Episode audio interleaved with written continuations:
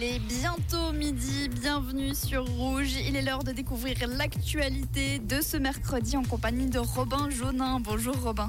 Bonjour Jade, bonjour à tous. L'axe routier Valdo-Genevois, le Vengeron-Copéignon doit être développé.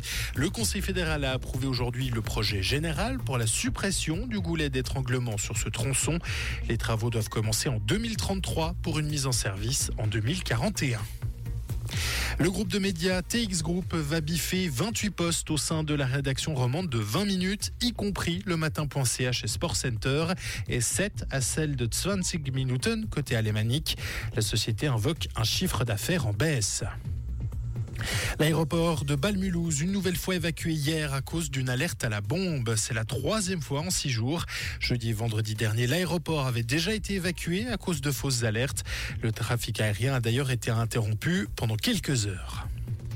La saga se poursuit au Congrès américain. Près de trois semaines après la destitution de l'ancien président de la Chambre basse, Kevin McCarthy, Mike Johnson est le quatrième candidat au poste de speaker. Mais les républicains s'étaient d'abord entendus sur le nom de Tom Emmer, sauf que celui-ci a jeté l'éponge après quelques heures seulement. Environ 115 millions de personnes sont déplacées dans le monde actuellement en raison des conflits, des désastres ou des violations. Un record selon les estimations de l'ONU. Le haut-commissaire aux réfugiés a d'ailleurs appelé à Genève à ne pas les abandonner. Et puis on termine avec du hockey sur glace. Le LHC a perdu hier soir le deuxième derby euh, lémanique de la saison, 3-2 face à Genève Servette. Et le Lausanne Hockey Club qui en profite pour annoncer aujourd'hui l'arrivée d'un nouveau joueur, le Finlandais Henrik Epala, en provenance eh bien, de Genève. En neuf matchs, il a inscrit trois buts et a réalisé sept assists. Toutefois, il était euh, considéré comme euh, le septième joueur étranger dans les ronds du champion de Suisse. Merci Robin et on te retrouve aujourd'hui à 17h pour un nouveau point sur l'actualité. Comprendre ce qui se passe en Suisse romande et dans le monde, c'est aussi sur Rouge. Rouge